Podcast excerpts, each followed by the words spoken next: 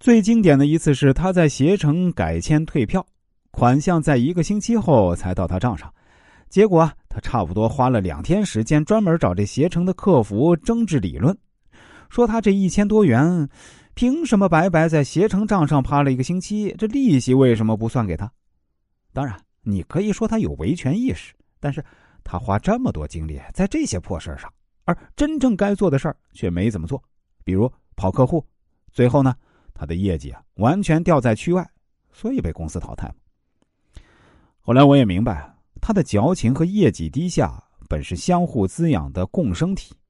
越不做正经事儿，注意力啊就越容易聚焦在破事儿上，而那些破事儿啊啊，仿佛自带磁场，相互吸引，逐渐啊，你就会沦陷更多的精力，也更难腾出空间去做正经事儿。想起一个心理学家说的事儿。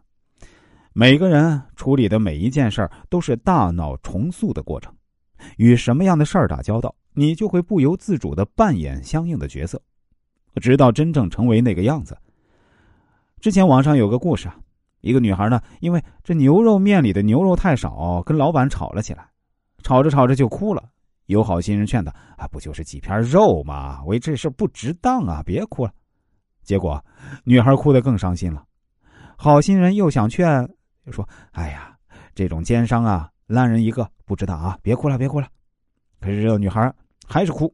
最后，女孩说：“我不是因为这破事儿，也不是因为那烂人，而是自己毕业了几年，竟然还要为碗里的几块肉跟别人争执，这不是我想要的生活。”是啊，我们跟烂人还有破事儿纠结呢，往往其实是在与自己的无能纠结。就像王小波所说的。人生的一切痛苦都是源于对自己无能的愤怒，因此啊，那些烂人和破事儿在某种程度上是我们自己无能的映射。所以呢，那为什么玛莎拉蒂从来不跟出租车抢道？那为什么马云从来不关心哪个自媒体又怼了他？你可能会问我，我现在还没那么强大，呃，就是比较无能，怎么破啊？啊，那你最起码要建立自己的价值感。什么是价值感？就是你要明确自己实实在在想要的，而且愿意全力以赴的事儿是什么。正所谓“易定者无感，易感者无定”，就是这个意思。也正如啊，我开篇说的，两位领导，他们都不能受外界纷扰，明确照见自己想要达成的价值，以及此时此刻最重要的事儿是什么，这就是一种价值感。而我觉得。下面这个故事呢，是对价值感最好的诠释。